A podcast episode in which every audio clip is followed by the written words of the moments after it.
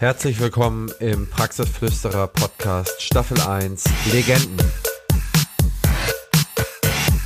Und dass ich dann anfing, mir in vier Bereichen Ziele zu setzen. Ja, also in einem Bereich natürlich Beruf und Karriere, in einem Bereich sowas wie Freunde, Familie und persönliches Umfeld und ein Bereich, da bin ich ziemlich gescheitert lange Zeit. Das war so meine Gesundheit und mein Körper. In den letzten Jahren habe ich jetzt angefangen, mache also jeden Morgen Sport eine Stunde, aber das, da muss ich ziemlich alt werden, bis ich die Kurve gekriegt habe. Aber habe sie gekriegt. Und dann so ein Bereich wie Philosophie oder wie Ethik oder auch Engagement für andere oder so. Das sind die vier Bereiche. Und in die meiste, das meiste habe ich natürlich im Beruf gemacht, das ist klar. Ähm, und da habe ich dann wieder Unterbereiche gehabt, was ich denn alles so äh, vorhab und was ich da alles so machen will und so weiter und so fort. Und da habe ich tatsächlich aufgeschrieben, ich will so viel Geld machen, will so viel Implantate setzen und ich will dieses und jenes, so viele Mitarbeiter, die Schulen und, und hin und her und vor und zurück. Professor Günter Dom aus Ludwigshafen am Rhein ist ein sehr vielseitiger Mensch. Ich habe versucht, ihn in dem heutigen Podcast zu analysieren und herauszufinden, was ihn so antreibt und was die Dinge so sind, die ihn interessieren und für was er steht. Also zum einen, er macht sich jedes Jahr eine sehr detaillierte Planung und schaut, wie er sich selber ausrichtet. Im Beruf, in Familie, in Gesundheit, in Spirituellem. Und das hat er das ganze Leben lang gelebt. Das ist eigentlich auch die Basis dafür, dass er so vielschichtige Aktivitäten hat. So ist er nicht nur Aufsichtsrat der Kompotent gewesen. So hat er nicht nur die DGI als Präsident geleitet und in seiner Zeit in der DGI hat er das Curriculum zur Implantologie erstellt, wo mittlerweile mehr als 5000 zahnärztliche Teilnehmer dieses erfolgreich absolviert haben. Nein, er hat auch noch seine eigene Praxis gegründet mit 120 Mitarbeitern und 20 Zahnärzten. Er hat eine Praxis gegründet für Obdachlose, die dort behandelt werden können. Er ist politisch hochaktiv, ist in der KZV, in der Vertreterversammlung, leitet die Vertreterversammlung. Er ist im Stadtrat von Ludwigshafen sehr lange gewesen und hat noch so viele andere Sachen gemacht, reist um die Welt, ist ein Kosmopolit und ein sehr bodenständiger Pfälzer. Günther ist unglaublich erfolgreich. Aber hat er den Erfolg geplant? Man kann schon sagen, zwangsläufig ist der Erfolg gekommen, weil er sein Leben sehr gut und sehr klug geplant hat. Wie er das macht und warum er für mich der einzig wahre Allrounder ist, erzählt er mir im heutigen Podcast. Viel Spaß beim Zuhören.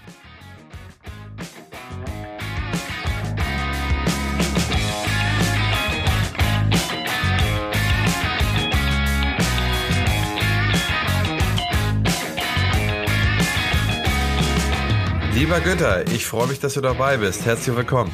Ja, lieber Christian, danke, dass ich dabei sein darf. Das freut mich außerordentlich.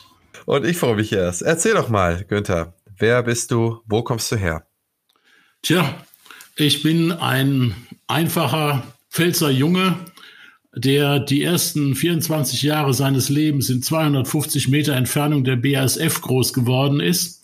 Und äh, mein Vater, der hatte ein kleines Lebensmittelgeschäft und ich habe dann so angefangen äh, zu studieren, habe mir dann, also nach der Schule, äh, habe dann überlegt, ja, was könnte denn spannend sein und habe gedacht, na ja, die, was, was die Probleme dieser Welt erklärt, ja, das wäre Soziologie und politische Wissenschaften, habe das dann studiert, noch auch Staatsexamen Englisch gemacht, hätte in Schuldienst gekonnt, aber das wollte ich wirklich nie. Naja, habe dann in einem Forschungsinstitut gearbeitet und der Chef von diesem Forschungsinstitut war auch einer der Menschen, die mich in meinem Leben beeinflusst haben. Ganz tolle Persönlichkeit, äh, toller Mann, sehr dynamisch, sehr erfolgreich. Und ähm, ja, und als ich ihn gefragt habe, was er denn meinen würde, wenn ich jetzt Zahnmedizin studieren würde, dann sagt er, ja, wenn, wenn du einen Studienplatz kriegst, sage ich, ja, habe ich schon. Ja, sagt er, machen. Und dann habe ich ihn gefragt und habe gesagt, warum sagst du, machen, wo du hier der oberste Chef bist, der, der hier oben im riesen, Riesenbüro sitzt, der, und dann sagt er, ja, ich habe aber ein Direktorium, ja, und da muss ich immer buckeln und die müssen mir Geld geben und wenn die, denen meine Nase nicht mehr gefällt, dann kriege ich keine Kohle mehr, dann müssen sie den Laden zumachen. Und wenn du selbstständig bist, hast du also was nicht, ja. Und so kam ich dann auch weil ich aber wusste, dass das, äh, was ich vorher gemacht hatte, nicht wirklich das ist, was ich machen will. Ähm, weil ich lieber Menschen zu tun habe, kam ich dann dazu, Zahnmedizin zu studieren in Mainz. Ja, und dann äh, musste ich mir halt das Studium selber verdienen, weil ich da keine äh, kein BAföG mehr bekam und sowas. Aber hat ja alles geklappt und habe dann die fantastische Karriere vom Nachtwächter beim ZDF zum Sanitäter beim ZDF gemacht. Und äh, ja, und nach dem Examen habe ich dann dort in der Chirurgie eine Ausbildung gemacht. So war das. So fing das an.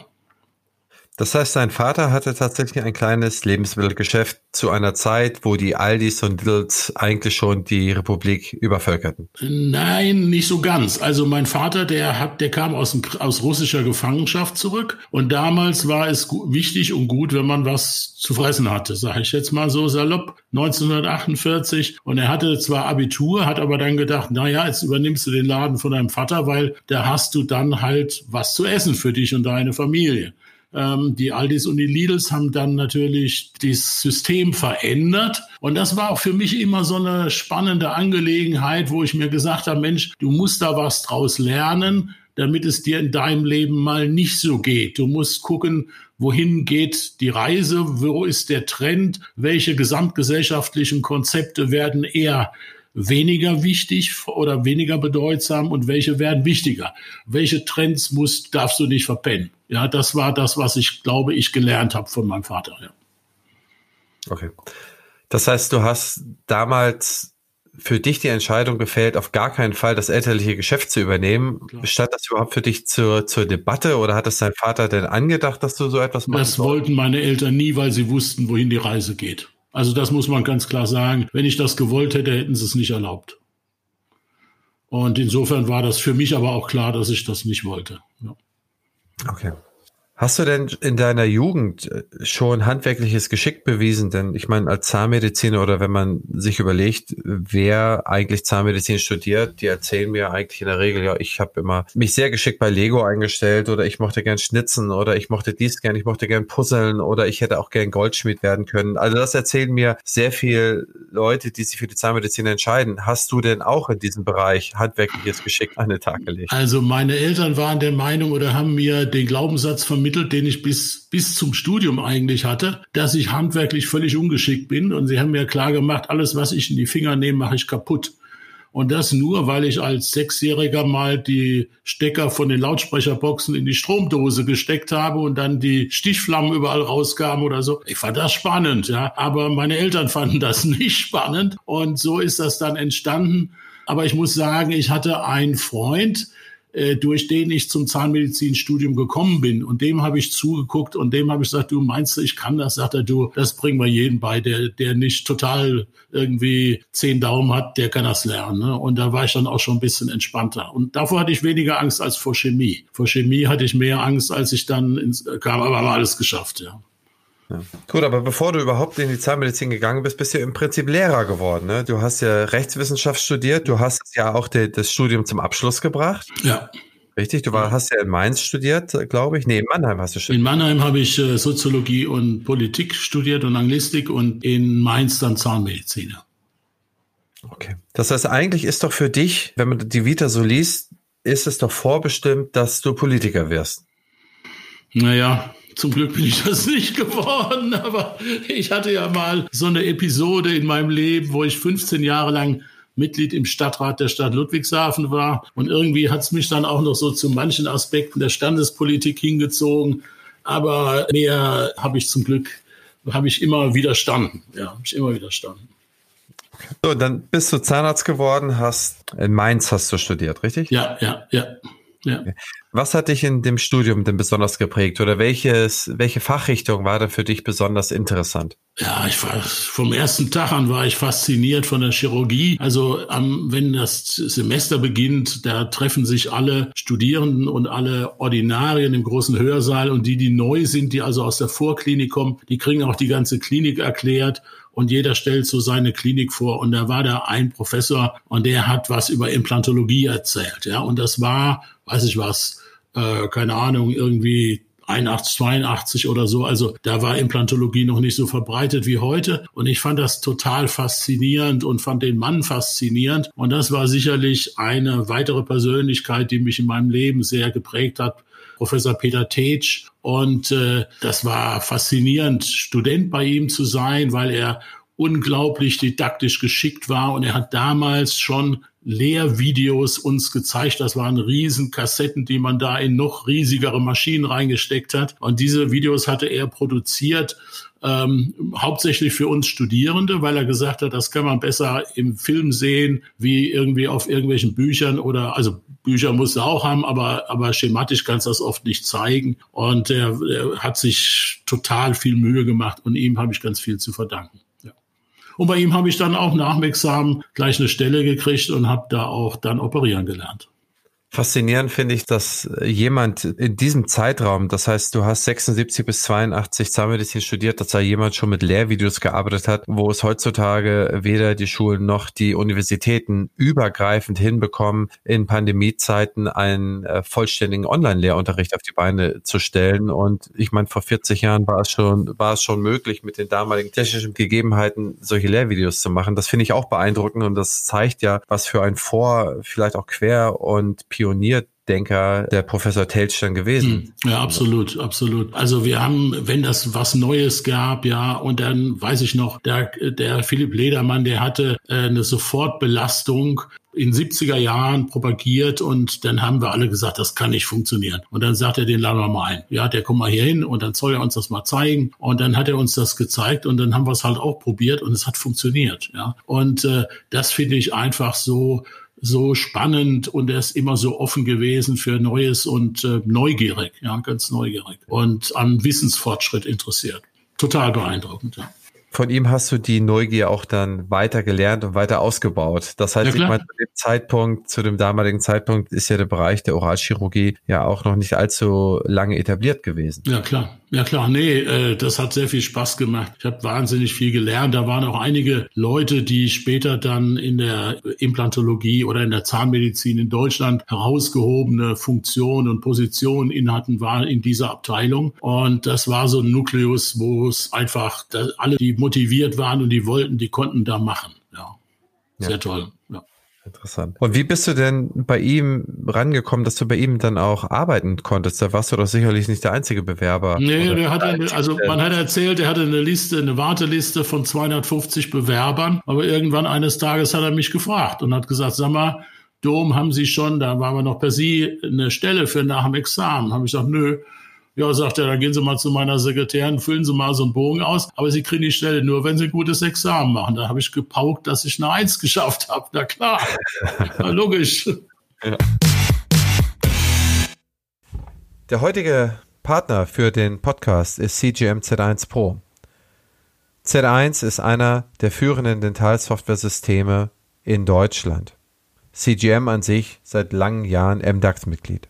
Dadurch, dass die Praxisstrukturen sich in Deutschland so signifikant und so intensiv geändert haben, muss auch die Software sich immer weiter dahingehend entwickeln, dass man zum Beispiel über mehrere Standorte abrechnen kann, mehrere Standorte kontrollen kann, saubere Arbeits- und Schichtplanung für die Mitarbeiter entwerfen kann. Der Fokus von Z1 ist auf Online-Terminvergabe, Patientengewinnung und Patientenbindung so ausgelegt, dass Sie auch in Zukunft Ihre Praxis sorgfältig und gescheit führen können. Ich kann Ihnen empfehlen, sich einfach mal mit dem System auseinanderzusetzen. Besuchen Sie cgm-dentalsysteme.de oder besprechen Sie sich mit einem der Kollegen. Und nun weiter mit unserem heutigen Podcast-Gast, Professor Dom. Also kann ich mir das so vorstellen, dass du dann zunächst dahergegangen bist und hast diese Kurse besucht, um dann daraus Erkenntnisse abzuleiten, die du dann für deine Praxis umsetzt. Ja, äh, eigentlich nicht, sondern eigentlich habe ich zunächst die ganzen Kurse, Fortbildungen und alles, was ich da so gemacht habe, besucht, um mich selbst zu verbessern. Also um an mir zu arbeiten, um mein Zeitmanagement in den Griff zu kriegen, um mich besser zu organisieren, um überhaupt erstmal anzufangen, in Zielen zu denken. Ja, das war ja was, was ich, woran ich wusste. Ja, also haben wir mir gesagt, hast du Ziele? Ich gesagt, ja klar, jeder hat Ziele Was sind denn deine Ziele? Keine Ahnung. Ja, also so ungefähr musst du dir das vorstellen. Ja. Und dann fing ich halt mal an, Ziele zu setzen und die aufzuschreiben und dann daran zu arbeiten. Und das war, glaube ich, die größere Herausforderung und auch die schwierigere Sache. Und als das dann lief, lief der Rest von alleine. Ja, also dann muss das ja nur noch umsetzen in die Praxis. Das ist ja dann äh, nicht mehr eine Herausforderung. Ja. Easy. Also du hast es quasi vor 35 Jahren schon so gemacht, dass du dich dahergegangen bist, hast dir Ziele aufgeschrieben und hast dir Pläne gemacht, wie du die Ziele erreichen kannst. Ja. Und äh, die Ziele wahrscheinlich auch immer wieder revisioniert und ja. äh, fürs nächste Jahr neue Ziele aufgebaut. Ja, ja, ja, also am Anfang noch nicht so ganz konsequent. Und dennoch, es ist äh, total spannend, wenn ich heute manchmal so meine alten Ziele von damals wieder angucke, was ich nicht oft mache, aber manchmal mache und dann denke, ach Mensch, da war aber süß und bescheiden, ja, und, und das war damals ein Thema, Mensch, und da hast du gezittert, ob du das hinkriegst und so, ja. Und das finde ich immer wieder spannend, wenn man sich das auch mal wieder anguckt, ja. Wie kann man sich denn diese Ziele von damals vorstellen? Also hast du darauf geschrieben, ich möchte jetzt 100% Bestellpraxis sein oder ich möchte 200.000 äh, Mark Einnahmenüberschuss machen oder wie sah die Definition deiner Ziele seinerzeit aus? Also die Definition meiner Ziele sah so aus, dass ich, ich habe dann später mich ja weiterentwickelt, verschiedene Modelle kennengelernt und dass ich dann anfing, mir in vier Bereichen Ziele zu setzen. Ja, also in einem Bereich natürlich Beruf, und Karriere, in einem Bereich sowas wie Freunde, Familie und persönliches Umfeld. Und ein Bereich, da bin ich ziemlich gescheitert lange Zeit. Das war so meine Gesundheit und mein Körper. In den letzten Jahren habe ich jetzt angefangen, mache also jeden Morgen Sport eine Stunde, aber das, da musste ich ziemlich alt werden, bis ich die Kurve gekriegt habe. Aber habe sie gekriegt. Und dann so ein Bereich wie Philosophie oder wie Ethik oder auch Engagement für andere oder so. Das sind die vier Bereiche. Und in die meiste, das meiste habe ich natürlich im Beruf gemacht, das ist klar. Ähm, und da habe ich dann wieder Unterbereiche gehabt, was ich denn alles so äh, vorhab und was ich da alles so machen will und so weiter und so fort. Und da habe ich tatsächlich aufgeschrieben, ich will so viel Geld machen, will so viele Implantate setzen und ich will dieses und jenes, so viele Mitarbeiter, die schulen und, und hin und her und vor und zurück. Ja, sehr interessant. Du bist der Erste, den ich kenne, der das macht. Ähm, ich mache es genauso in diesen vier Bereichen. Mhm. Ähm, und das Letzte, was du Ethik und für andere tun nennst, äh, das, da habe ich so immer so Spiritualität genannt, ja, ja, also für ja. andere tun, dieses altruistische. Ich finde, das sorgt auch dafür, dass man in diesen vier Bereichen auch ausgeglichen sein kann. Ja. Das heißt, dass man nicht nur äh, das eine belastet und das andere weniger, so wie du jetzt gesagt hast mit dem Sport, was du dann eine Zeit lang wahrscheinlich auch zeitlich überhaupt nicht möglich war. Wenn ja. ich jetzt so auf deine Vita schaue oder in den Jahren, wo ich dich so sehe und begleite, ähm, da frage ich mich schon manchmal, wie du das zeitlich unter einem Hut bekommen hast oder bekommst. Ja, ich brauchst halt gute Mitarbeiter. Wie viele Mitarbeiter hast du mittlerweile in der Praxis oder die Praxis, Professor Dom und also, Kollegen? Ähm, über 120 Mitarbeiter. Ich weiß nicht, so ein bisschen oszilliert das immer, aber ich weiß, dass es über 120 sind. Ja. Und wie viele Ärzte? 20. 20. Mhm. Wahnsinn. Behandelst du selber noch? Ja klar. Also ich mache zwei Tage in der Woche operiere ich, zwei Tage mache ich Management und zwei Tage mache ich Fortbildung. Da hast du ja eine geschmeidige Sechs-Tage-Woche. Ja, aber das macht ja Spaß. Weißt du, für mich ist das ja, Christian, sechs Tage Spaß haben. Und dafür kriege ich auch noch Geld. Weißt du, andere Leute müssen viel Geld bezahlen dafür, dass sie Spaß haben. Ja, es gibt auch manchmal Sachen, die dir auf den Zeiger gehen ja, oder wo das was dich ärgert. Aber äh, wenn du nur so im Glücksdusel wärst, dann hast du auch keine, keine Motivation mehr. Also es macht ja auch Spaß, wenn man äh, irgendwas findet, was nicht gut ist, damit man das dann ändern kann. Ja, das stimmt. Und insofern, also ich empfinde das nicht, nicht als Stress und ich empfinde das nicht als belastend, sondern eher, weißt du, so wie so, der jetzt wie so ein kleiner Junge in seinem Sandkasten sitzt und spielt und so spiele ich halt da. Ich meine, Du bist aber auch dann dieser kleine Junge, der im Sandkasten erst diese, diese eine Burg gebaut hat und dann sagt, okay, die Burg, die sieht eigentlich schon verdammt gut aus, baue ich weiter dran, aber nebenher baue ich da noch eine zweite Burg auf. Genau. das genau. heißt, diese zweite Burg, äh, die ist ja, die ist ja genauso faszinierend eigentlich wie die Geschichte deiner Praxis, auf die ich später nochmal komme. Mhm. Aber um chronologisch zu bleiben, nachdem du 95, äh, 85 deine Praxis gegründet hast und auch aufgebaut hast, dann bist du ja auch relativ schnell politisch geworden. Ja, du, ich, irgendwie so Standespolitik und so habe ich ja dann irgendwie, bin ich da reingerutscht, weil ich gedacht habe, das muss man auch ein bisschen machen und äh, sich da ein bisschen engagieren. Naja, und wenn du dich dann halt nicht so wahnsinnig blöd anstellst und dann kommt dann halt das eine zum anderen. Ne? Aber ich habe halt immer gesagt, es gibt auch gewisse Grenzen. Ich möchte das nicht über ein bestimmtes Maß hinaus. Ja? Ich war auch mal 15 Jahre im Stadtrat und habe aber auch gesagt, also das ist dann gut so. Ne? Also ich will, wollte da keine weiteren Karrieren machen und so, sondern die Praxis war dann schon auch noch im Fokus. Ne? Wobei das stellenweise schon manchmal schwierig war, ne? wenn also Haushaltsberatungen waren, du Mitglied im Hauptausschuss bist, was also die Stadtratssitzung vorbereitet und dann hast du so eine Woche Sitzung wegen Haushalt, dann musst du das schon irgendwie unterkriegen mit deinen anderen Aktivitäten. Aber das hat ja geklappt. Das kann man sich so vorstellen, dass man fünf Tage in Folge jeden Tag zusammensitzt und Haushaltsbesprechungen. Genau so ist es. Also das nicht freudvoll. Das glaube ich. Das, das ist nicht freudvoll, ja. Da Aber heißt es dann auch, wir müssen das Budget für die Kindergärten kürzen, weil wir nicht ja. genug Geld haben oder äh, wir müssen den Müllleuten weniger bezahlen. Also ich glaube, das oder ist die, ja schon eine Herausforderung. Oder die Kindergartengebühren erhöhen, was auch nicht lustig ist, ja. Sowas, ja. ja. Von wann bis wann hast du das gemacht? Oh Gott, äh, weiß ich nicht auswendig. Ich glaube von so 90, 95, 95 an, 15 Jahre. Ja, okay. So. Aber du warst ja auch parallel immer in der Kammerpfalz ja. aktiv ja. und aber auch in der KZV aktiv. Wann, ja.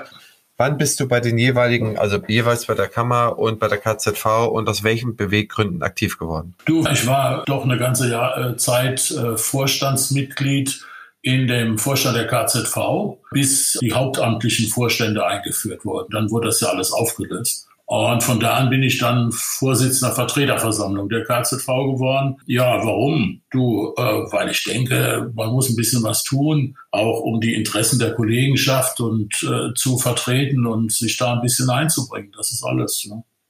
Nicht mehr und nicht weniger. Hat dir, hat dir da dein Studium geholfen, beziehungsweise hat dir da deine erste äh, wissenschaftliche Karriere geholfen, dass du dich eigentlich äh, sehr gut in Politik und in dieser Verhandlungsführung und in diesem Begreifen dieser Strukturen und so weiter gut zurechtgefunden hast? Nee, eigentlich nicht wirklich. Also man, das, die Idee ist ja naheliegend. Man, man denkt, dass das so sein könnte, aber die Politikwissenschaft oder Soziologie ist ja Wissenschaft. Die beschäftigen sich nicht, die analysieren wie es geht und analysieren, was die anderen machen. Aber die äh, entwickeln eher weniger Strategien, wie man das jetzt richtig machen könnte. Ja, und das ist eigentlich schade, weil das wäre ja total spannend. Dann wäre das ja sehr anwendungsbezogen. Äh, sowas gibt es vielleicht, aber das gab es nicht. Also wir haben einfach nur Wissenschaft gemacht und haben Prozesse analysiert und versucht zu erklären. Ja. Ganz viel empirisch. Das war in Mannheim, das war ziemlich gut, weil das also wenig Kaffeesatzlesen war, sondern halt wirklich äh, faktenorientiert. Ja. Okay. Ich hätte mir sonst vorgestellt, Mensch, da kommt ein niedergelassener Zahnarzt in die KZV-Versammlung, der gleichzeitig auch äh, Politikwissenschaften und angrenzende Bereiche studiert hat oder sich zumindest sehr gut damit auskennt im Rahmen seines Studiums. Der versteht ja quasi beide Seiten und kann sowohl mit der einen Seite verhandeln als auch die andere Seite verstehen. Das ja, muss doch eigentlich ein doppeltes also, Sprungbrett gewesen sein. Ja, ich sag mal, so ein bisschen hast du natürlich schon recht. Ne? Also, du weißt du, in der Politik ob das jetzt Standespolitik ist oder Kommunalpolitik oder große Politik, da gibt es unglaublich viel symbolisches Handeln. Ja, also Handeln, äh, was man tut, um irgendwelche Eindrücke bei anderen zu erzeugen. Ja, und dann regen die sich alle immer fürchterlich auf. Ja, und wenn du weißt, wie das so wirklich funktioniert, dann regt dich das nicht auf. Ja, dann äh, machst du das halt. Und wenn du dann zum Beispiel siehst, wie lange so eine Stadtratssitzung dauert, ja, und in dem Moment, wo der nicht öffentliche Teil beginnt, der geht das ratzfatz durch, ja. Da werden ja keine Reden mehr gehalten, da wird abgestimmt und fertig ist die Nummer, ja, weil man nicht mehr für die Presse irgendwas tun muss und weil man nicht mehr so dastehen muss, als müsste man jetzt die Welt in diese Richtung bewegen oder so irgendwas, ja. Und das hat man dann schon verstanden, wenn man sich vorher mal wissenschaftlich mit diesem Thema beschäftigt hat, ja. Und das hilft auch wahrscheinlich, weil es einem nicht so persönlich betroffen macht. Ne? Ich kann mich erinnern an eine Situation in der Standespolitik, da hat man mich extrem angegriffen, ja, also wirklich extrem. Und da war ich Vor Vorsitzender Vertreterversammlung und der äh, Vorsitzende der KZV sagt, da muss was gegen sagen und so. Und da habe ich gesagt, warum?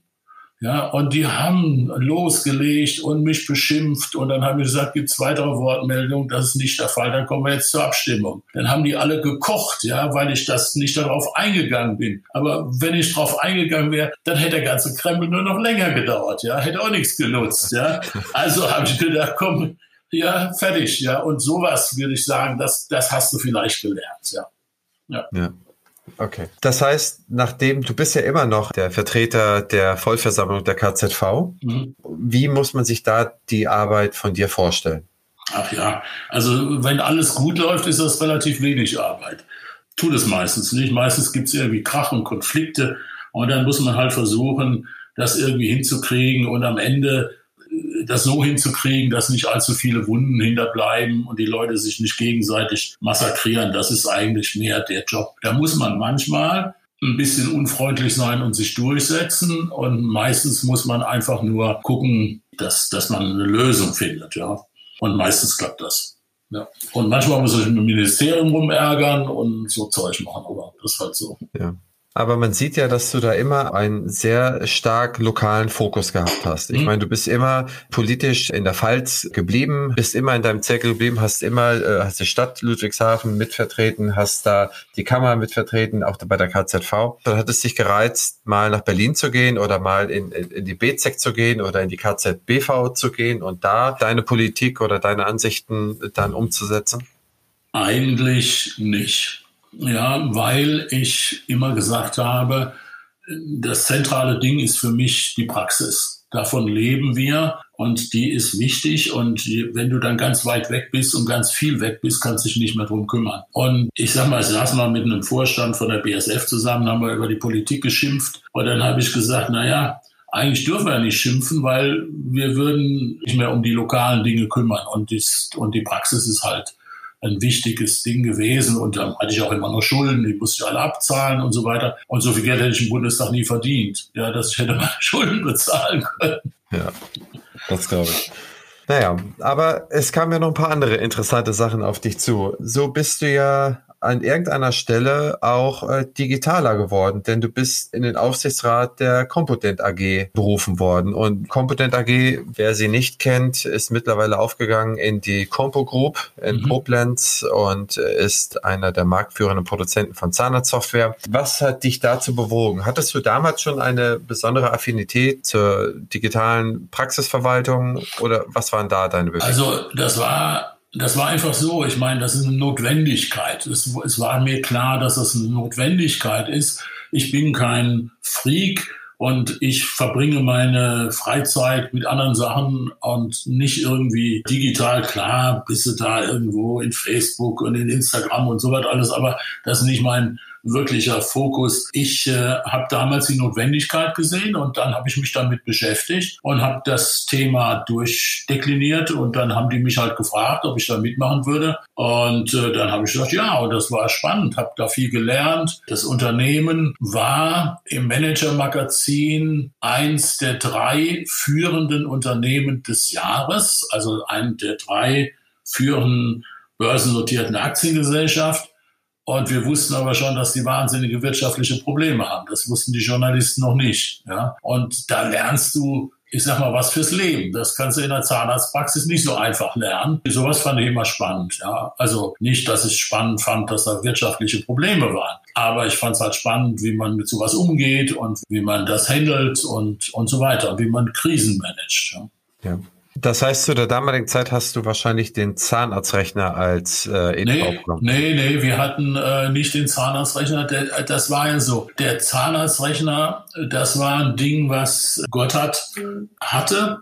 Und Compudent war eine AG, die ursprünglich hervorgegangen sind aus, also, nee, die haben Spitter gefragt, aber die haben sich damals Spitter auch genannt. Also die hatten eine andere Software. Und als dann diese wirtschaftlichen Probleme war, hat Gotthard diese, die Mehrheit gekauft Und so kam dann Zahnarztrechner und das Ding hieß CD3. Ja, das war das Programm äh, zusammen. Ja. Interessant. Ja, und mittlerweile ist das ja eines der größten MDAX-Unternehmen ja, und ja. wirklich äh, ja. ein tolles Unternehmen, wo man echt stolz drauf sein kann, dass das hier in Deutschland ansässig ist. Ja, ja, ja, zweifellos.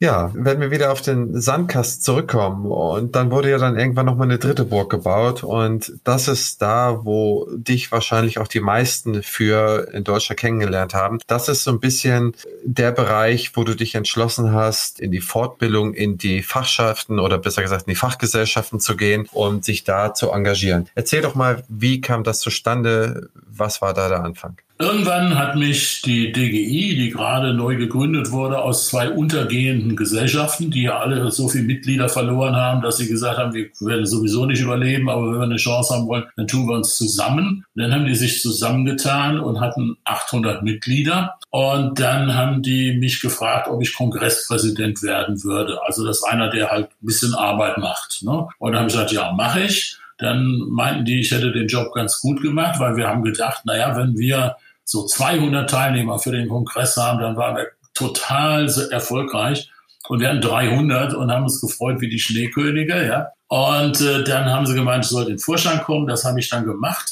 Und dann hatte ich, da war ich Fortbildungsreferent und habe mich halt damit beschäftigt, wie man die Fortbildung in Deutschland verbessern könnte. Und man muss sagen, in dem Bereich der Implantologie gab es bis dahin nur Firmenkurse. Also es gab ein paar andere, aber keine nennenswerten. Ne? Die meisten waren von Firmen gesponsert oder veranstaltet und dann weißt du auch, was da gezeigt wird. Ne? Und meine Idee war halt eine wissenschaftsbasierte, firmenunabhängige Fortbildung zu machen und halt eben strukturiert zu machen, also nicht irgendwie so und auch zertifiziert. Und so kam ich dann auf das Konzept von dem Curriculum. Und das Curriculum Implantologie war das erste Curriculum, was in Deutschland gab. Inzwischen haben alle Fachgesellschaften machen das nach, ist ja auch klar, ist ja auch ein gutes Modell. Und wir haben damals gedacht, naja, das läuft vielleicht so drei, vier, fünf Jahre. Inzwischen läuft es seit 25 Jahren und hat sicherlich glaube ich, sagen zu können, die Versorgung der Bevölkerung im Bereich der Implantologie in Deutschland deutlich verbessert.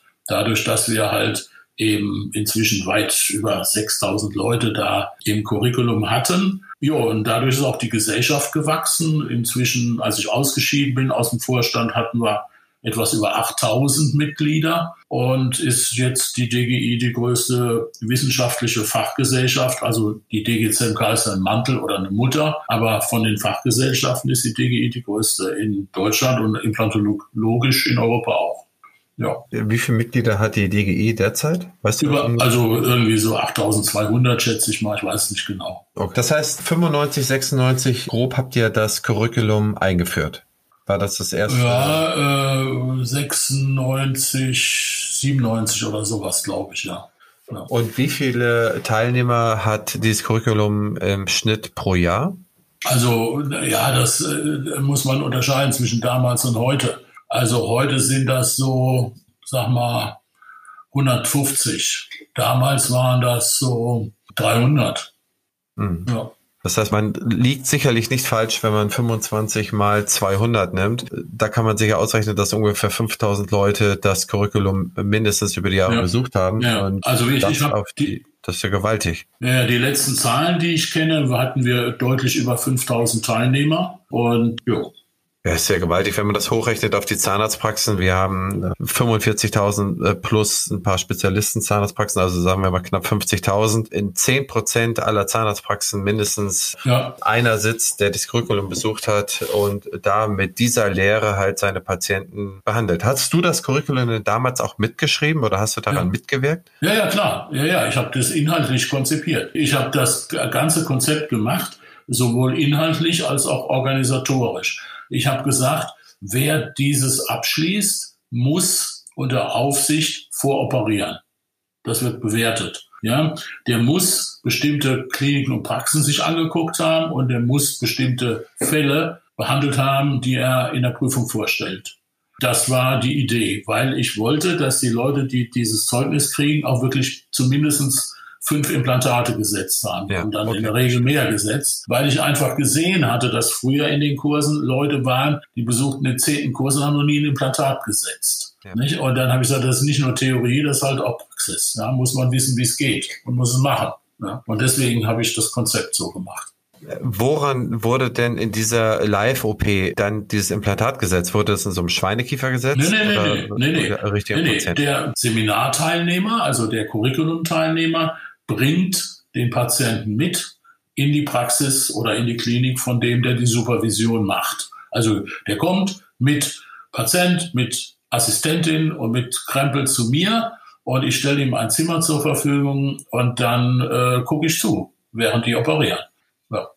Das heißt, bevor es dieses Curriculum gab, was glaubst du, wie ist denn der normale Weg gewesen von, ja, ich sag mal so, von der eigenen Praxis zur, zur Setzung des eigenen Implantates? Also, wie, das war ja damals noch nicht so verbreitet, ne? Verbreitet. Also, das heißt, es kam ja erst auf. Dass, äh, die Implantate sind ja auch genau in diesen Jahren waren ja die Wachstumsjahre. In den letzten Jahren ist es ja ein bisschen stagnierend, sogar, ja. sogar gleichbleibend. Aber damals war es ja ein stark wachsender Markt. Aber irgendjemand muss ja mal angefangen haben, ein Implantat zu setzen und das ist ja auch, also zumindest zur damaligen Zeit, wo die Materialkenntnis noch nicht so tief war, wo die, äh, wo die Beobachtungszeiträume auch noch gar nicht gegeben waren. Jetzt hat man ja heutzutage schon 25, 30 Jahre Beobachtungszeiträume, wo man Bewertungen machen kann. Wie war das denn? Wie hast du denn damals festgestellt, als du zum Beispiel persönlich dein erstes Implantat gesetzt hast? Was waren für dich denn da so die Rahmen oder die Richtpfeiler? Ja gut, ich hatte das große Glück, dass ich an einer von zwei Zahnkliniken arbeiten durfte, die sich wissenschaftlich mit Implantaten Implantologie beschäftigt haben. Alle anderen Zahnkliniken in Deutschland haben immer gesagt, Implantate machen wir aus,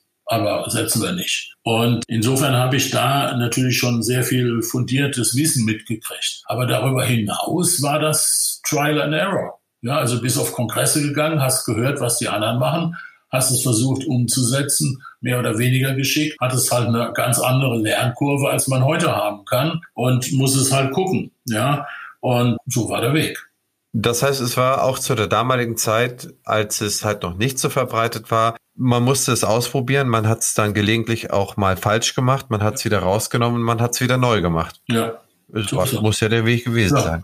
Ja. Sehr interessant. Die eigentlichen Helden waren die Patienten. Ja, eigentlich ist das eine gute Erkenntnis, das stimmt. Ja.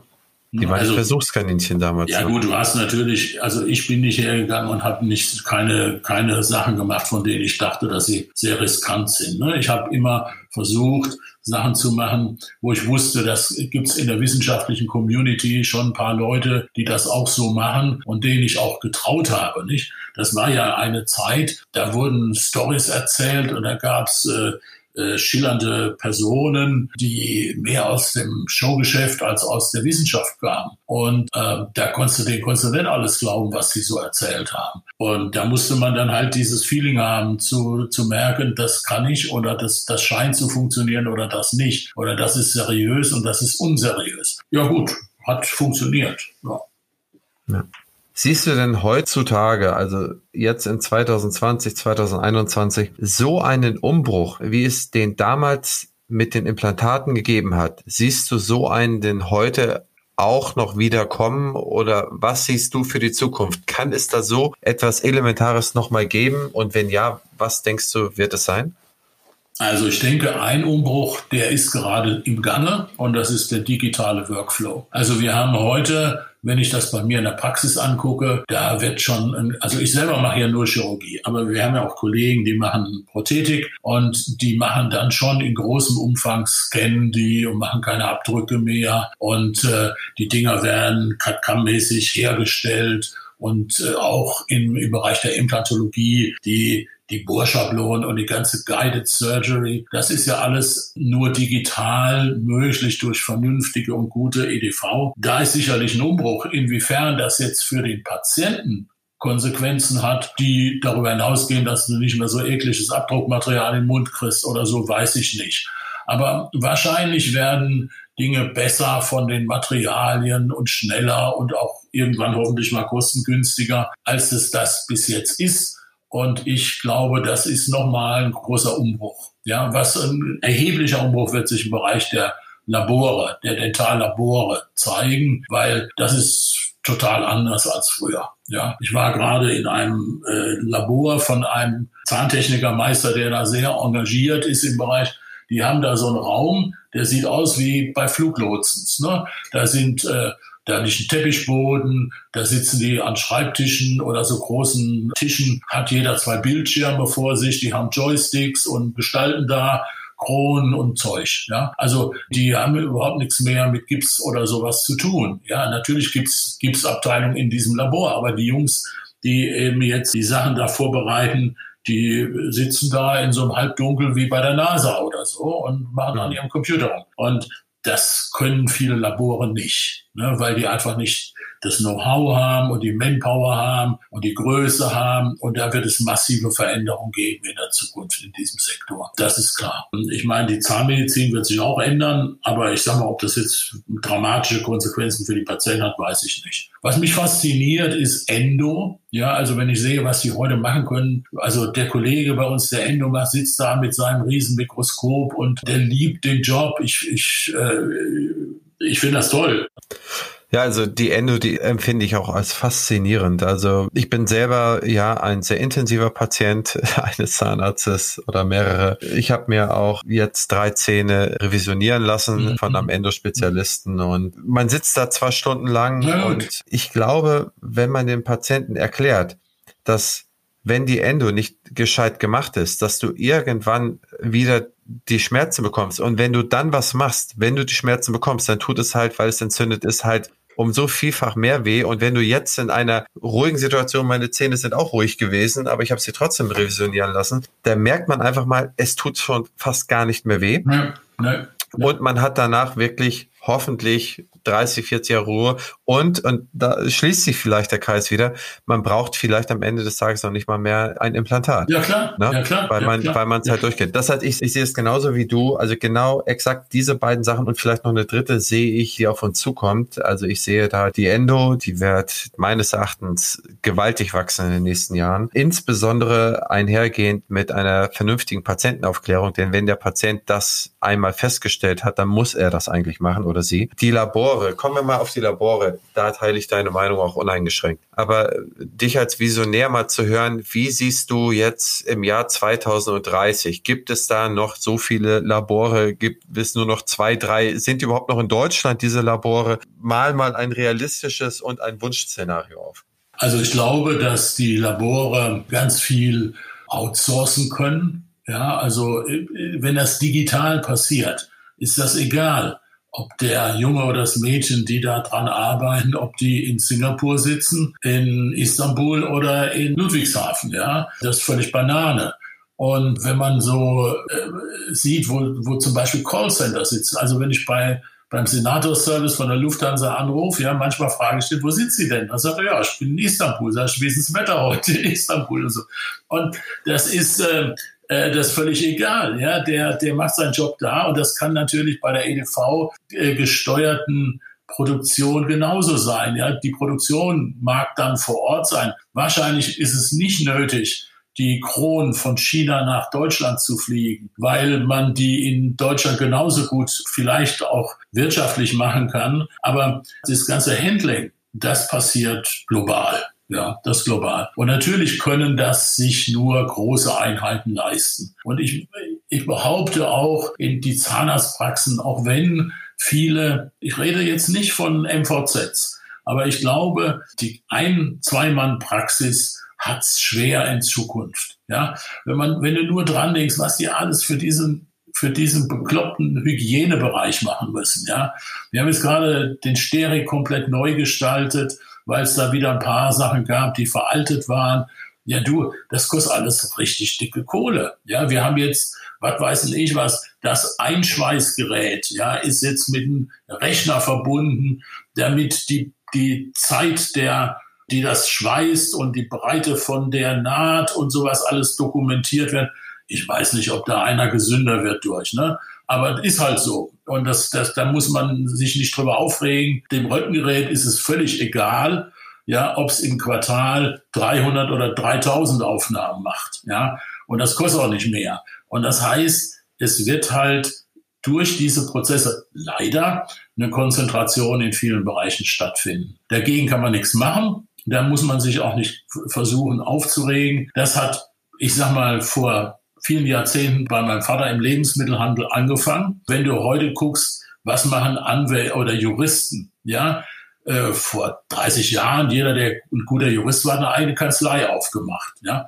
Heute machen ganz oft nur noch die eine eigene Kanzlei auf, die in den großen Kanzleien nicht genommen werden. Ja, weil die wollen alle in die großen Kanzleien, die überregional und international tätig sind. Und ich glaube, das sind gesamtgesellschaftliche Tendenzen. Und dagegen kann man sich nicht verwehren, egal ob man das will oder nicht, sondern das wird einfach so kommen und ob man das gut findet oder nicht, ist halt so. Das ist, glaube ich, eine Entwicklung. Und ich denke daran, je früher man Entwicklungen erkennt und sich daran anpasst, ja, und das ist ja wahrscheinlich der einzige Grund, warum es die Menschheit heute noch gibt, dass sie sich immer gut angepasst hat, ja, dann kann man auch wirtschaftlich erfolgreich sein und es geht einem auch gut damit. Ne? Ich kann mich erinnern, da gab es noch den Beruf des Setzers. Ja, der hat also die Druckfahren gesetzt, ja, das man gibt's nicht mehr. Ja? Und wenn ich dann sehe, viele Bereiche gibt's Berufsbilder, die wird es einfach nicht mehr geben. Ja? Oder nicht mehr in der großen Zahl. Und das ist so. Da muss man sich nicht wundern. Das ist halt so. Ja, also wenn man, wenn man die Labore jetzt mal speziell betrachtet, gebe ich dir absolut recht, wo nachher der Zahn fertig designt wird, wo das dann mit in dieser Datei dann reingeschrieben wird, dass es ein Prozess und das ist auch ein Ort.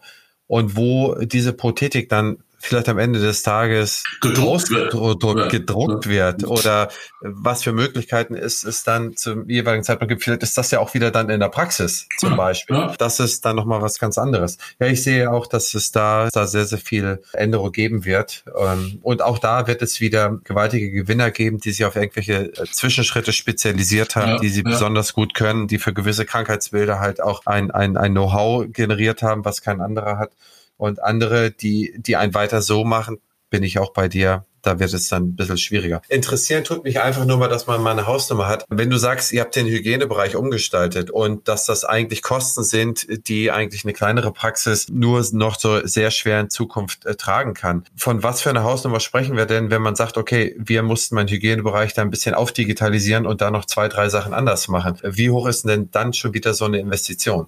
Also wir haben keine Geräte angeschafft ja, mit dem, was ich dir jetzt sage. Wir haben einen neuen Fußboden gemacht, wir haben einen gegossenen Kunstharzboden gemacht, der an den Rändern hochgezogen ist, damit dann wasserdicht ist und damit da nichts mehr rausläuft. Ja, dann haben wir neue Möbel gekauft und haben halt die Installation, Wasseranschluss und Strom und sowas alles verlegt. Ja, da bist du locker bei 40.000 Euro. Ja, also wenn du dann noch einen, einen Rechner oder so, die Software, den Rechner haben wir ja den benutzt, den wir hatten, da zahlst du auch nochmal 5.000, also da bist du locker bei 50.000 Euro. Ne?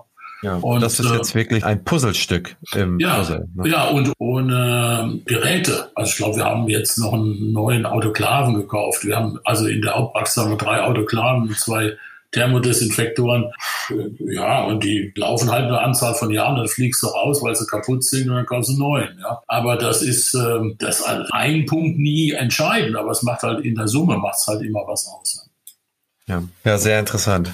Die Vision teile ich uneingeschränkt. Weitergehen würde ich da nochmal bei ein, zwei anderen Sachen. Und zwar mit dem Engagement von dir in der DGI beispielsweise, warst du ja auch in der APW und äh, warst ja auch in der DGZMK. Das heißt, du hast noch ein paar andere Sachen bekleidet. Aber gerade in den letzten Jahren hast du ein, zwei andere Sachen altruistischer Art ebenfalls begonnen zu machen. Erzähl mir mal davon. Ach, ich sag mal so, weißt du, ich denke, viele Leute sind ja immer meckern, was alles schlecht ist und was man alles besser machen könnte. Und früher war sowieso alles besser und was weiß nicht was alles. Also ich sehe das nicht so. Ich bin kein Negaholiker, ja. Ich fühle mich nicht wohl, wenn alles negativ ist, sondern ich bin lieber Optimist und bin als solcher auch sehr, sehr dankbar dafür, dass es mir so gut geht, wie es mir geht. Und den Menschen um mich herum, dass es denen auch so geht, wie es denen geht. Und dann finde ich, hat man auch so ein bisschen so eine, wie soll ich mal sagen, so ein Stück äh, Verpflichtung oder Verantwortung auch für die Menschen was zu tun, denen es halt nicht so gut geht. Ja? Und so habe ich vor ein paar Jahren eine Zahnarztpraxis für Obdachlose gegründet. Die haben wir eingerichtet, machen das auch mit anderen Kollegen zusammen, aber ich sag mal so, die meisten, die da arbeiten, sind aus meiner Praxis. Und wenn du das so siehst, was es da alles an Elend gibt und dann finde ich, kann man diesen Menschen helfen und die sind extrem dankbar, ja, extrem dankbar. Und ich meine, es ist auch, es ist auch schön, wenn man anderen was helfen kann und wenn man ein Stück zurückgeben kann. Ne? So, dann kamen die auf mich und haben dann gesagt, ja, hier die Bürgerstiftung in Ludwigshafen, die bräuchte halt einen neuen Vorsitzenden. Und ja, habe ich gesagt, habe ja noch nie mitgemacht. Ja, das ist egal, aber die würden mich kennen und die würden meinen, dass ich das gut machen könnte und so weiter und so fort. Naja, habe ich gesagt, aller gut, wenn ihr das meint, dann gucke ich mal. Ne? Und wie das so ist, ist gar nicht viel Arbeit. Ja, ist natürlich doch viel Arbeit. Ja, immer so. Ja, aber es macht dann auch Spaß. Ja, dann habe ich da eingeführt, dass wir einen Preis ausloben aufgehoben, dass wir also jedes Jahr eine Initiative auszeichnen. Und dann haben wir natürlich die Ludwigshafener Tafel ausgezeichnet. Und dann bist du ein paar Mal dort und guckst, was die da so alle machen und wie das funktioniert. Und dann freust du dich, dass es eigentlich so viele Menschen gibt, die sich für andere engagieren. Das denkt man so gar nicht. Ja? Oder es, es gibt hier in so einer Trabantenstadt von Ludwigshafen, wo so nicht so ganz so schlimm wie in Marzahn, aber so tendenziell schon so ein bisschen, ne, haben die eine Jugendfarm vor vielen, vielen Jahren gegründet. Das ist nichts anderes als wie so ein Mini-Bauernhof, ja, weil die Kinder, die haben ja gar keine Chance, irgendwelche Lebendviecher mal zu sehen, ne? Und so, und so. Und dann haben die da Gänse und Enten und Schweine und Schafe und Kühe und so was alles. Und die leisten ja dort eine unglaubliche sozialpräventive Arbeit, ja, indem die die Kinder jede freie Minute dahin holen und oder die freiwillig dahin gehen voller Begeisterung Ne? Und das war so das letzte Projekt, was wir ausgezeichnet haben. Das hatte ich dann mal in die, diesen Preis hatte ich dann ins Leben gerufen. Und dann musste halt gucken, dass es Firmen gibt, die das, das sponsern und sowas alles. Naja, und sowas mache ich dann halt, ja, weil ich ja sonst nichts zu tun habe. Ja, das stimmt. Du hast genug Zeit, ja, wie, man ja. wie, man hört. Wo ist denn die Obdachlosenpraxis? Die ist hier in Ludwigshafen, Hemshof. Das ist also so ein Altstadt-Stadtteil, äh, Stadtteil, ja. Und das Gute dabei ist, dass wir das zusammen machen mit, mit Sozialarbeitern. Also da sind nicht nur Zahnärzte und Ärzte, sondern da sind auch Sozialarbeiter. Und das finde ich ganz wichtig, weil die Leute haben ja nicht primär ein zahnmedizinisches Problem. Ja, und durch diese Kombination können wir den Leuten mehr helfen. Ja, das glaube ich. Nun habe ich vorhin erfahren in unserem Vorgespräch, dass du gesagt hast, ja, morgen fliege ich wieder nach Turkmenistan. Erzähl doch mal, was es damit auf sich hat und was hat das, das ist ja kein Urlaub, sondern das ist ja auch ja. wieder Arbeit. Was machst du da? Ja, also ich habe da Kollegen, denen ich Implantologie beibringe. Ja, und das ist unglaublich schön zu sehen. Also ich bin da nicht der Einzige, da gibt's auch da gibt's auch viele Kollegen aus der Medizin. Da ist unglaublich schön zu sehen, wie begierig die Leute sind, Dinge zu lernen, die sie bis jetzt noch nicht hatten. Ja, und dann musst du natürlich gucken, dass du sie förderst und in die richtigen Bahn lenkst, ja, dass sie nicht zu viel, aber auch nicht zu wenig machen. Und ich meine, der Präsident dort, der investiert extrem viel Geld. Die haben also durchaus Geld wegen Erdgas, extrem viel Geld ins Gesundheitswesen. Nee, und wenn man sich vorstellt, wir können uns das manchmal gar nicht vorstellen, dass es bis vor zwei Jahren da keinen einzigen Krankenwagen gab. Ja, also Notfallrettung war nicht. Ja, also wenn einer einen Unfall hatte, dann wurde der halt in ein Privatauto gepackt und irgendwo hingebracht. Ja, äh, mehr oder weniger gut überlebend. Ne? Und solche Sachen. Und wenn du da so ein bisschen mithelfen kannst, da so geordnete Strukturen hinzukriegen, ist toll. Ja, manchmal kommen dann auch Kollegen zu uns für eine Zeit zum Hospitieren von dort und so, und das macht Spaß. Ja. Bist du noch woanders in der Welt unterwegs, wo du in Sachen Zahnmedizin aktiv bist? Ja, momentan nicht. Also ich bin, äh, ich habe früher ja auch sehr viele Kurse im Ausland gehalten, aber das war dann irgendwann mal auch ein bisschen viel und dann habe ich gesagt, so jetzt tun wir das mal ein bisschen reduzieren. Also in meinen schlimmsten Zeiten war ich 43 Wochenenden im Jahr beruflich tätig. Ja. Und dann habe ich gedacht, äh, das ist nicht so gut für, für Familie und eigene Gesundheit und habe dann beschlossen, das ein bisschen zu reduzieren. Über 40 Wochenenden, das ist ja Wahnsinn. Das heißt, da war ein Teil davon im Ausland, auch ein Teil ja, im Inland, ja, aber immer unterwegs. Ja, ja, ja. Aber das war, dann habe ich gemerkt, genug. Ja. Und welche Länder hast du zahnmedizinisch alle bereist? Jetzt nicht urlaubstechnisch, sondern zahnmedizinisch? Nee, ja, ich habe in Indien schon operiert und auch was weiß ich nicht wo. Also in in Asien, in, auch relativ viel in Emiraten und in arabischen Ländern und äh, ja, so halt Europa Europa repräsentiert. Das heißt, die Zahnmedizin, die deutsche Zahnmedizin muss ja dann einen sehr guten Ruf im Ausland genießen, wenn man dann ja. als Deutscher dann gerufen wird, dort zu ja, operieren. Das stimmt schon. Also ich glaube auch ganz besonders im Bereich der Implantologie ja, der Spitze. Erzähl mir doch nochmal, bevor wir zum Schluss kommen, dass äh, mir sagen viele, ja Mensch, der, der Dom ist Sanitätsrat, der ist Sanitätsrat. Ich konnte, ich bin hier als Holsteiner, kann ich mit dem Titel Sanitätsrat gar nicht so viel anfangen. Äh, erklär mir doch mal, was ist ein Sanitätsrat und was macht ein Sanitätsrat? Also früher habe ich immer gesagt, ich bin Sanitätsrat, weil ich als Student Sanitäter war, aber das ist natürlich nicht richtig, sondern es gibt in zwei oder drei Bundesländern gibt es einen, so einen Titel statt Orden, also statt irgendwie so einen Orden zum Anhängen, gibt es einen Titel.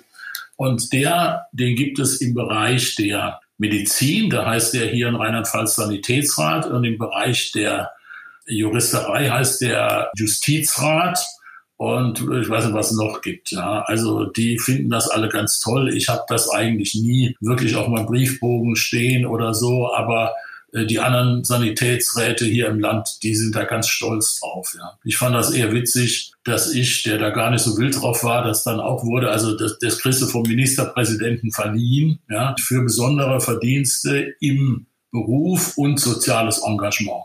Das ist die Kombi, dafür gibt's das. Ja. Also nichts, wo man sich was drauf einbilden muss. Der ist ein Titel ohne Mittel, sondern es ist halt so, ja. Ja, aber ich meine, das ist doch eine Auszeichnung, wo man dann auch einfach vielleicht dafür belohnt wird, dass man auch sehr viel Zeit, die man nicht in die Familie investiert hat oder in sich selber, sondern in andere, gibt es da vielleicht ein bisschen was zurück. Ja. Mensch, lieber Güter, ich habe noch ein paar Schnellfragen für dich. Ja. Und dann kommen wir zur Schlussformel. Und zwar jo. Schnellfragen läuft so, ich sage dir zwei Begriffe und du entscheidest dich für einen. Ja. Und zwar Recherche, Bibliothek oder Internet. Uff, da würde ich eigentlich würde ich sagen beides, aber wenn ich das nicht darf, dann muss ich, würde ich sagen Internet. Okay. Anlage, Sparbuch oder Aktie? Ja, nur Aktie, nichts anderes. Gibt nichts anderes. Ja. Gib mal einen Aktientipp. Welchen, welchen Tipp würdest du geben? Also ich denke, ich würde, wenn ich sie nicht schon hätte, würde ich JD.com kaufen. Das ist ein japanischer, äh Quatsch, ein chinesischer E-Commerce-Laden, also sowas wie Amazon. Und ja, und Alibaba, das ist der Konkurrent. Das sind die beiden großen in China in diesem Geschäft. Beide haben sich wunderbar entwickelt und wenn ich gucke, für wie wenig Geld ich die mal gekauft habe und wie teuer die jetzt sind, aber sind wieder ein bisschen gefallen, fallen vielleicht noch ein bisschen, wenn die Amis da ihre, die, die Amis haben ja jetzt so gesetzt, dass man Amis nicht mehr alle chinesischen Aktien kaufen dürfen. Und da werden ein paar Fonds auch aus chinesischen Aktien aussteigen. Also es ist momentan günstig, vielleicht wird es noch ein bisschen günstiger. Und wenn du mich fragen würdest, so mehr vor der Haustür, würde ich sagen, ja, was würde ich denn sagen? Sixt, also Autovermieter Sixt, Vorzugsaktien. Aber erst, wenn sie wieder unter 55 Euro sind. Die sind momentan, glaube ich, bei 57, 58 oder sowas. Mensch, du bist ja richtig gut informiert. macht ja Spaß, macht ja Spaß. Das ja Wie kommt das? Hast, hast du einen Bezug zu China, dass du auf JD.com und Alibaba kommst? Oder? Naja, mein Sohn spricht ja Mandarin, ja, mit 16. Also das hat er gelernt als, als, er, als Kind. Ja, er hatte eine chinesische Nanny, die haben wir extra eingestellt. Und er ist zweisprachig aufgewachsen. Und insofern habe ich schon ein bisschen eine Affinität zu China. Aber ich sag mal, bei Aktienaffinität ist nicht so das Entscheidende. Das ist eher besser, weniger Emotionen im Geschäft zu haben. Ja. Einer hat zu mir gesagt, ich kaufe kein, ich kaufe nicht Starbucks, weil mir der Kaffee nicht schmeckt. Und da habe ich gesagt, du musst ja nicht trinken, du musst ja nur Geld dran verdienen. Also ich würde jetzt keine Waffenaktien kaufen oder sowas. Aber normalerweise kann man ja, muss man das ein bisschen emotionslos sehen. Aber ich meine, China ist halt die Volkswirtschaft, die kommt. Und gerade E-Commerce ist dort natürlich, also wenn man sieht, wie Amazon sich entwickelt hat, ja, die, die liegt jetzt, glaube ich, so bei 2600 Euro die Aktie. Ich habe die für 700 gekauft. War schon damals haben alle gesagt, viel zu teuer, viel, viel, viel zu teuer, darfst du nicht machen. Aber ist ja nicht so schlecht, ne, wenn man so die Differenz dann mal sieht. Nee, das stimmt, das stimmt. Du, zu Amazon habe ich da auch interessanterweise, ich habe ja mal äh, in der Bank gelernt mhm. und da habe ich 97 oder 98 muss es gewesen sein. Da kamen die und Dell neu auf den mhm. Markt, Dell Computers. Und ich habe ja. mir beide Aktien äh, waren so um 30 Mark und ja, ich habe mir cool. 100 Stück von Dell und 100 Stück von Amazon gekauft.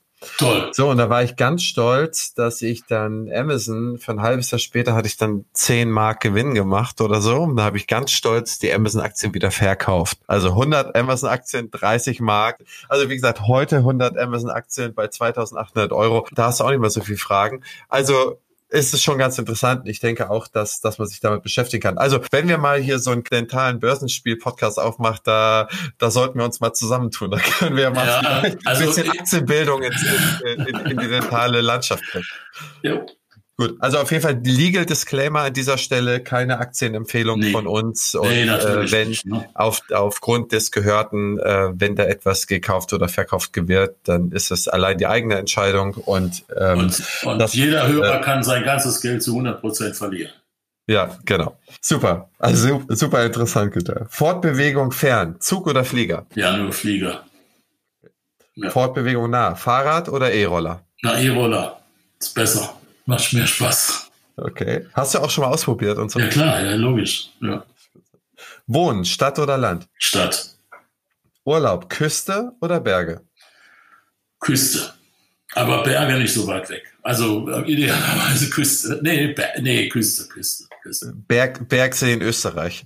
Ja, Wolfgangsee nee, in Österreich. Nee, so, so irgendwo so äh, die Berge im Hintergrund, das ist gut. Okay. Sehr gut. Samstagabend, Netflix oder ARD und ZDF? Also samstagsabends ARD, ZDF, das ist furchtbar. Ja, also Netflix oder, oder Amazon Fire TV oder was weiß nicht was, ja, äh, aber nicht ARD und ZDF. Also ARD und ZDF ist gut für, für Nachrichten und so, ne, aber sonst nicht.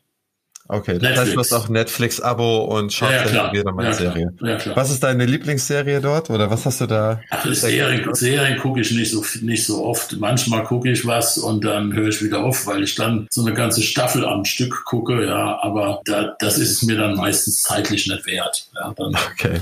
ja. mache ich die Wege. Action oder Drama? Ja, Action. Einkauf, Amazon oder Innenstadt? Ach, ja, jetzt würde ich sagen beides. Aber ich denke, äh, wenn man irgendwie was Lokales hat, was gut ist, dann würde ich das vor Ort machen, wenn ich weiß, wo ich was kriege. Und ansonsten, jetzt habe ich hier, was weiß ich, 100 Meter Luftfolie gekauft. Ich hätte keine Ahnung, wo man das kaufen soll. Das kaufst, kaufst du bei Amazon. Das geht rasend schnell und dann kriegst du das nach Hause gebracht. Also ich würde das abhängig machen von, also ich würde mir nie Klamotten bei Amazon kaufen. Ja, die würde ich immer in dem Herrenausstatter kaufen, wo ich immer kaufe. Aber äh, ich würde mir jetzt nie versuchen, irgendwo, keine Ahnung, einen Seifenspender, einen, einen, elektrischen Seifenspender zu suchen. Wüsste ich nicht, wo ich den kriege. Ja? Und das findest du alles bei Amazon. Wäre es denn auch so, dass du, wenn du zum Beispiel deine normalen Einkäufe, wenn du die jetzt dir nach Hause liefern lassen würdest und die würde dir jemand auch direkt vor die Tür stellen, würdest du das auch nutzen? Ja, kommt drauf an. Also im Urlaub gehe ich gerne einkaufen. Also gibt einen Sens immer da, wo, wir, wo ich mein Ferienhaus habe, gibt es einen sensationellen Supermarkt und es ist für mich großes Glück, in meiner Freizeit da einzukaufen. Aber hier zu Hause würde ich wahrscheinlich mir das vor die Tür stellen lassen, weil ich nicht so viel Zeit habe. Ja, das stimmt. Okay, Fortbildung, online oder persönlich? Persönlich. Lieber Günther, die nächsten zwölf Monate, worauf freust du dich am meisten? Also, ich freue mich darauf, dass wir einen neuen Standort eröffnen, also eine neue Praxis eröffnen, die wir gerade umbauen in einem denkmalgeschützten Haus, wobei das weniger das Spannende ist, das Haus, aber es ist halt auch schön, sondern eher das Konzept und eher die Zusammenarbeit mit den Kollegen. Darauf freue ich mich ganz besonders. Und ich hoffe, dass wir nächstes Jahr wieder reisen können. Und ich freue mich auch auf eine, meine nächste Fernreise, wo immer die hingehen mag. Jo, ich denke, das äh, sind so die. Und dann freue ich mich darauf, meinen Sohn wieder im Internat zu besuchen zu dürfen, was man zurzeit wegen Corona auch nicht darf. Ja, wo, wo ist er im Internat? In England, in äh, Norfolk. Das ist so nordöstlich von London. Für die Eröffnung deiner oder eurer neuen Praxis oder Zweigstelle, kann man sich dafür noch bewerben, beziehungsweise sucht ihr da engagierte junge Zahnärztinnen und Zahnärzte und ja. Äh, zahnärztliches Fachpersonal? Ja, sehr gerne. Ja, natürlich kann man sich bewerben. Danke für die Frage. Wir sind offen für alle tollen Leute und für Leute, die manchmal nicht glauben, dass sie toll sind und die dann bei uns merken, dass sie toll sind. Das heißt, ihr bildet sie auch aus, beziehungsweise bei euch werden sie auch weitergebildet und ja. lernen das eine oder andere. Ja. Können auch mal mit dir zusammenarbeiten. Ja, selbstverständlich. Ich assistiere ihnen auch manchmal. Okay. Ja, Mensch, das ist ja mal ein Wort. Bewerbungsunterlagen abschicken. Ja. Das ist super. Die letzte Frage. Wenn du deinem früheren Ich über den Weg laufen würdest, vielleicht so irgendwas zwischen 25 und 233 oder einen jungen Kollegen hättest, der jetzt gerade Zahnarzt ist, was würdest du dem denn raten? Hm. Also ich würde erstmal mir raten, früher anzufangen zu investieren weil der Zinseszinseffekt, wenn du ein alter Knochen bist, halt nicht mehr so viel bringt, wie er dir bringt, wenn du jung anfängst. Das würde ich mir raten. Da habe ich erst sehr spät angefangen und äh, manchmal habe ich so den, den Eindruck, dass ich so viele Sachen eigentlich relativ auf den letzten Drücker mache, aber dann noch die Kurve kriege. Ja, also habe ich da auch geschafft und jetzt hoffe ich, dass, dass es mir mit dem Sport gelingt. Einem jungen Kollegen würde ich raten, es ist ganz wichtig, dass man eine hohe Fachkompetenz hat, aber es ist genauso wichtig, dass man an sich selbst arbeitet, dass man die eigene Persönlichkeit weiterentwickelt.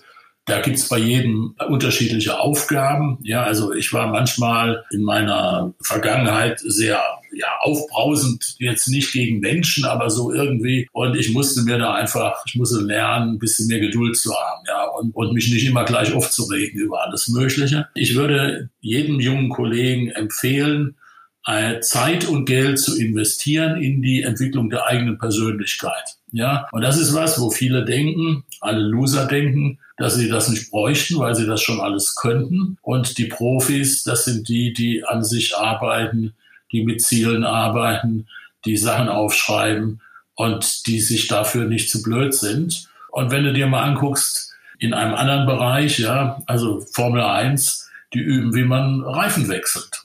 Ja, weil die wissen, das kann entscheidend sein. Und der Unterschied zwischen Profis und Dofis ist ja nicht, dass die Dofis noch nie Erfolge hatten, aber die können die halt nicht reproduzierbar neu immer wieder äh, gestalten. Ja, und das, unter, das unterscheidet Profis von Dofis. Ja. Und ich meine, Persönlichkeitsentwicklung ist, müssen ja nicht alle so Chaoten sein, wie ich einer war. Aber ich glaube, es ist ein ganz wichtiger Schritt, um erfolgreich zu sein. Ja. Das denke ich auch. In diesem Sinne ein sehr weises Schlusswort. Lieber Günther, vielen Dank für deine Zeit und dass du so offen gesprochen hast und so viele interessante Aspekte aus deinem Leben mit uns geteilt hast. Vielen Dank dafür. Danke, Christian, dass du dich für mich interessiert hast und dass du mir die Gelegenheit gehabt, gegeben hast, ein bisschen was zu erzählen. Hast, hat ja Spaß gemacht, mit dir zu reden. Jederzeit wieder. Und wenn, wenn wir mal ein Börsenspiel machen, dann ja, komme ich auch dazu. Okay. Lass dir gut gehen. Ja? Dir auch. Bis dann, Günther. Ciao, Tschüss. ciao. Ciao.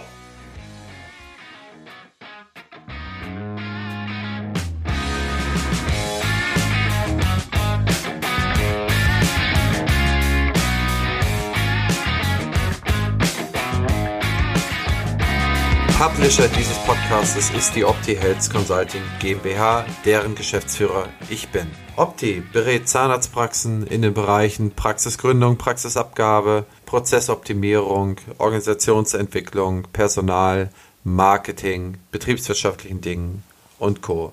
Wenn Sie Interesse an uns haben, schauen Sie auf unserer Website www.opti-hc.de